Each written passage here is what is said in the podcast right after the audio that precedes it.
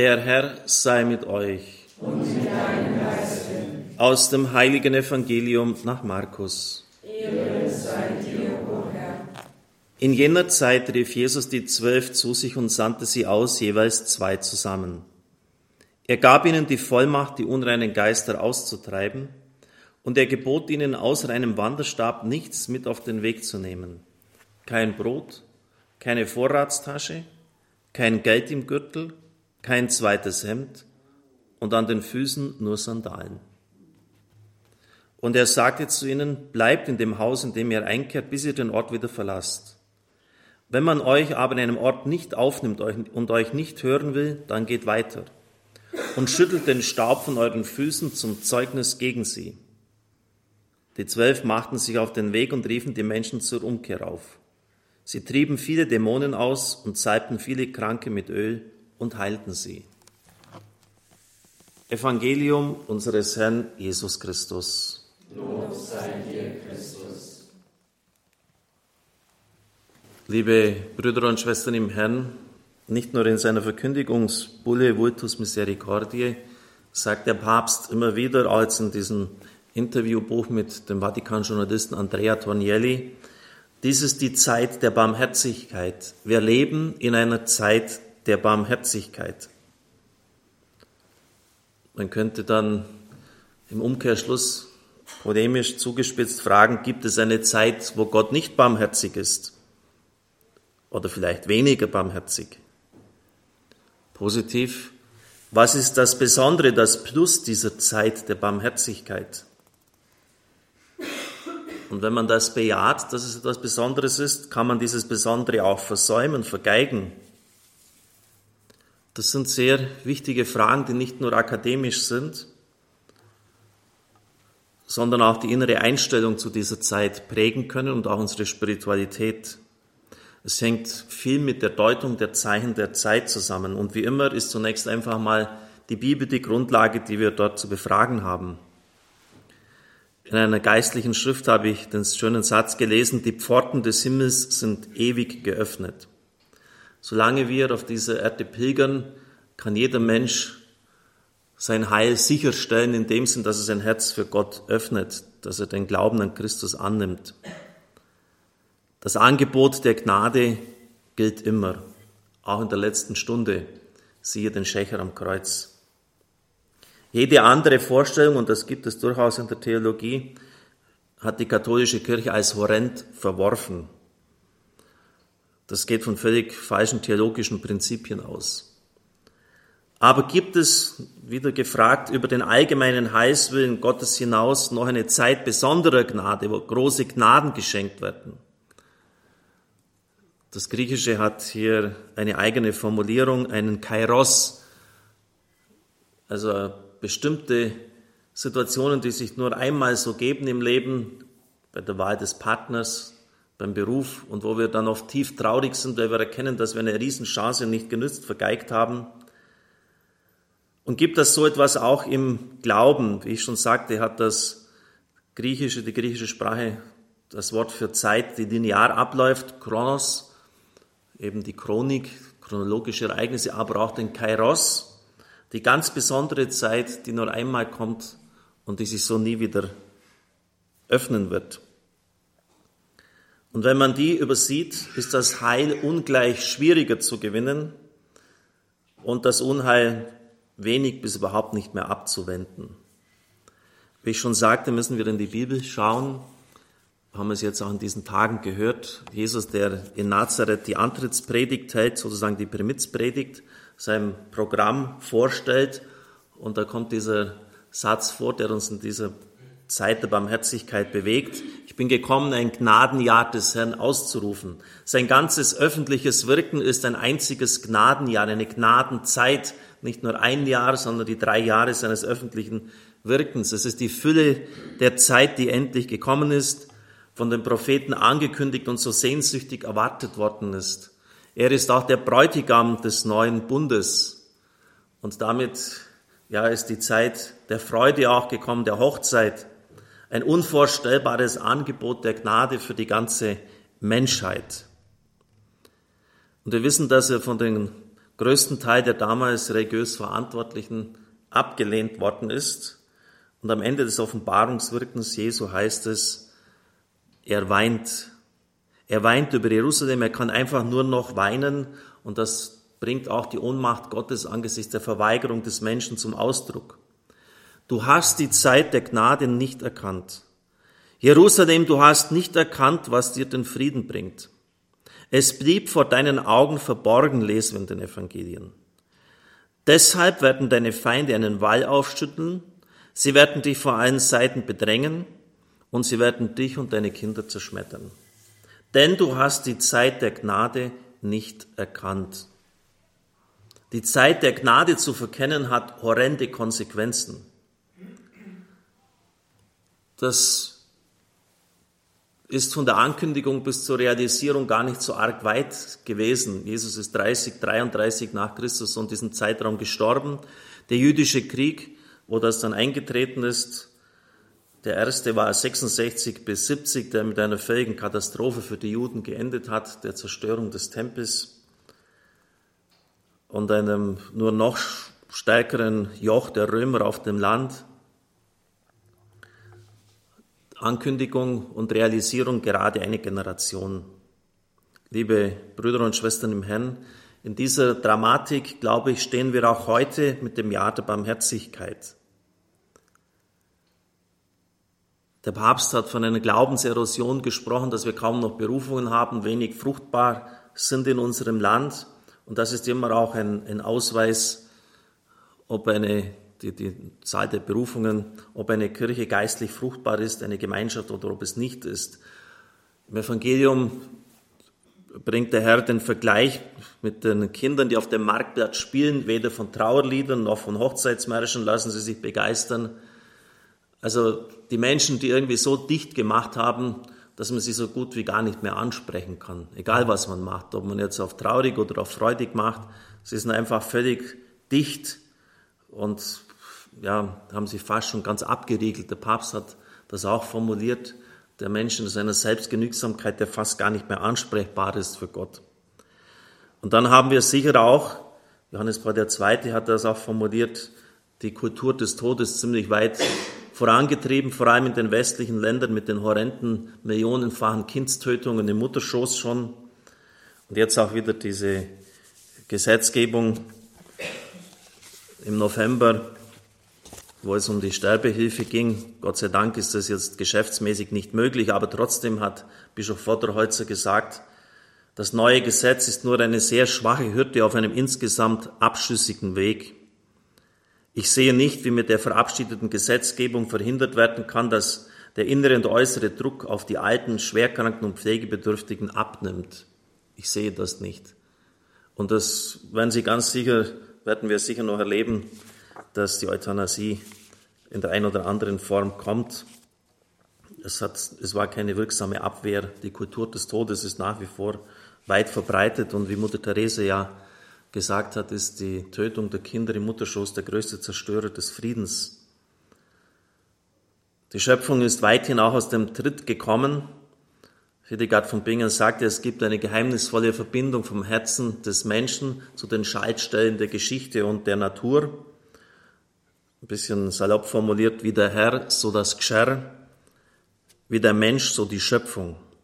Und wenn wir da immer mehr das Durcheinander, die Wetterkapriolen erleben, ist das vielleicht auch ein Sinnbild in dieser Hinsicht für das Chaotische, das Ungeordnete, das Unheile und das Ungelöste im Menschen.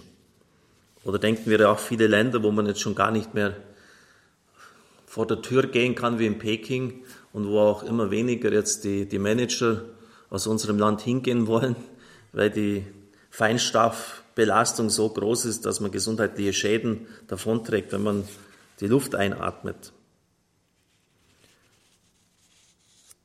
Man könnte noch vieles in dieser Richtung aufzählen und wenn es Ihnen vielleicht zu pessimistisch erscheint, was ich sage, dann sollten wir hören, was Papst Benedikt in Fatima gesagt hat. Dem Menschen ist es gelungen, einen Kreislauf des Schreckens und des Todes zu entfesseln, den er nicht mehr zu durchbrechen vermag. Wir erleben es ja täglich, fast, fast jeden Tag wieder irgendwo ein Anschlag äh, Terroristen, Extremisten, Geldkrise, die ganze Situation mit Asylanten, mit Flüchtlingen, die Nöte, die war eigentlich Krieg in der Ukraine, wo wir längst gedacht haben, dass das hinter uns ist, die jetzt aber umso stärker wieder zurückkommen. Die selige Anna Maria Taici aus Rom, die im Anfang des 19. Jahrhunderts gelebt hat, hat für unsere Zeit gesagt, die Dinge werden sich so entwickeln, dass nur noch Gott selbst sie richten kann.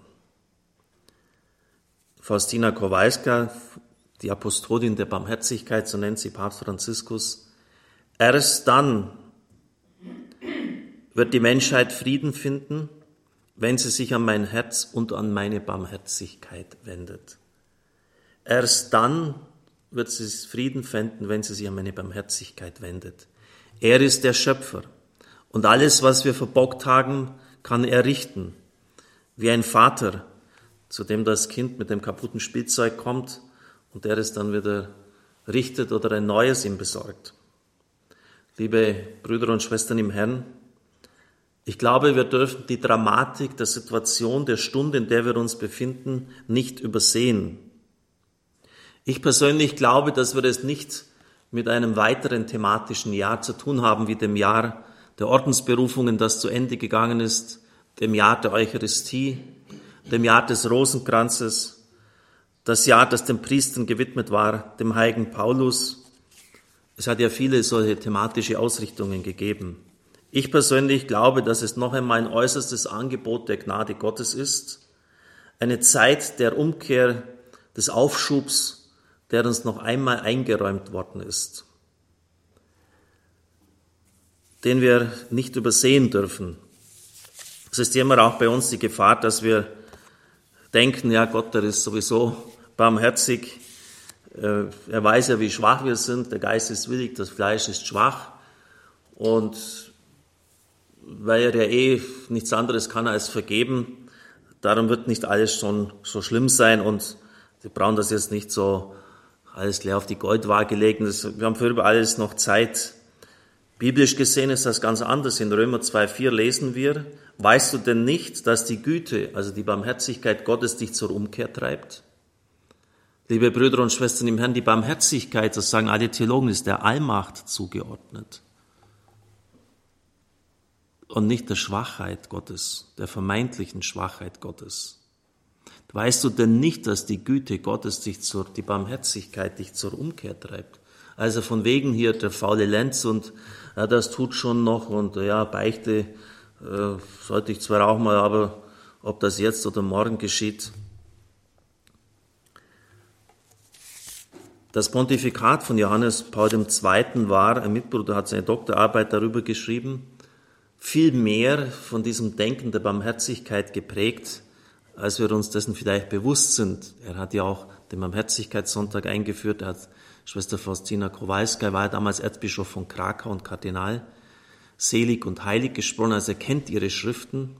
Er hat Hoffnungspotenzial aus dem, was sie von Gott bekommen hat, geschöpft. Er hat immer wieder auch zum Beispiel gesagt, sehen wir denn nicht die Morgenröte, die einen Erlösten, einer neuen Schöpfung? Das sieht derzeit kein Mensch. Wo sehen Sie denn die Morgenröte, dass, dass, dass da irgendwie mal Sie das so ganz zum Positiven wenden sollte? Das können Sie nur erkennen, wenn Sie vom Glauben her diese Inspiration haben und das, was Faustina gesagt hat, für glaubwürdig erachten.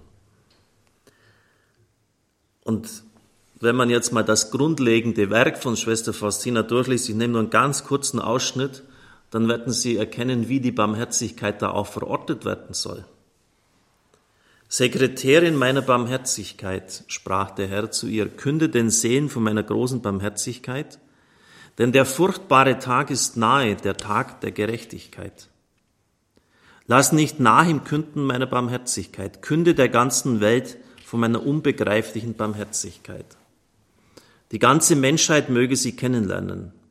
Das ist das Zeichen der Endzeit. Danach kommt der Tag der Gerechtigkeit. Schreibe, Ehe ich als der gerechte Richter komme, öffne ich weit die Tür meiner Barmherzigkeit. Wer durch die Tür der Barmherzigkeit nicht eingehen will, muss es durch die Tür meiner Gerechtigkeit tun. Und wenn Gott dann gerecht ist, also das heißt, wenn dann eins zu eins abgerechnet wird, wer will dann noch bestehen? Da dürfte kaum der Frömmste noch durchkommen. Im Tagebuch von Schwester Faustina ertönt so viele Male dieser dringende Aufruf von Jesus an Faustina und durch sie an die ganze Kirche und die ganze Welt. Also immer wieder, ehe ich als der gerechte Richter komme, nochmals die Zeit der Barmherzigkeit. Wie lange das dauert, wissen wir nicht. Und Sie wissen ja auch, dass es töricht ist von der Bibel her. Wir sind ja auch keine Zeugen Jehovas. Jetzt da versuchen auszurechnen, wann das soweit sein wird. Manchmal kann die Reaktionszeit sehr gering sein.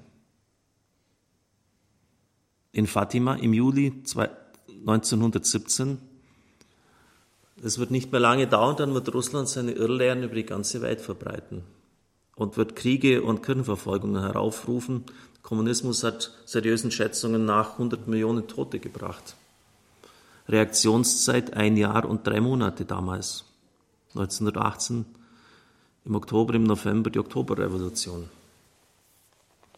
Wenn die Menschheit nicht aufhört, auf ihrem Weg der Ablehnung Gottes zu gehen, wird bald ein neuerer, noch weit schlimmerer Krieg kommen. 50 Millionen Tote. Zweite Weltkrieg. Reaktionszeit waren damals 22 Jahre. 39 ging's los. Aber man hat nichts getan.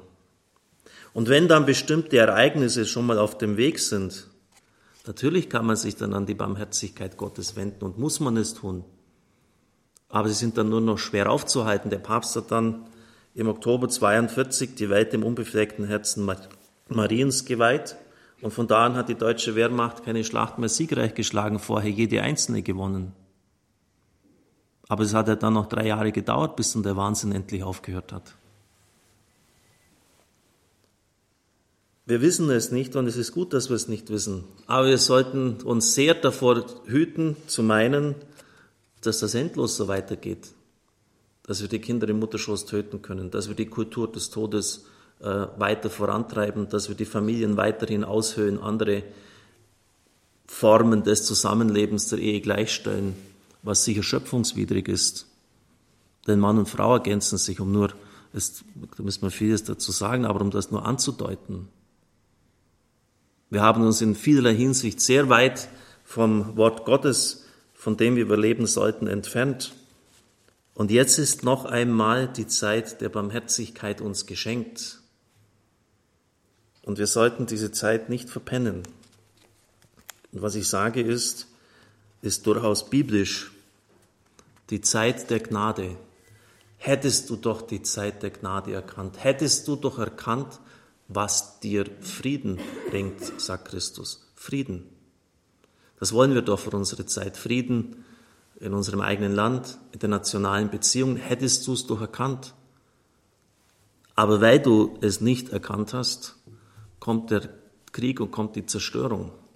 Das ist natürlich heute nicht besonders schick, das so zu sagen, weil das immer auch den Unterton sozusagen der, der Drohung hat. Aber es ist so. Die Zeit der Barmherzigkeit zu verkennen, ist geistlich gesehen etwas sehr Törichtes. Nutzen wir diese Zeit. Ich verlange für meine Barmherzigkeit Ehre von jedem Geschöpf, sagt der Herr zu Faustina. Ehre von jedem Geschöpf. Das heißt, dass ich von ihm ernst genommen werde. Amen.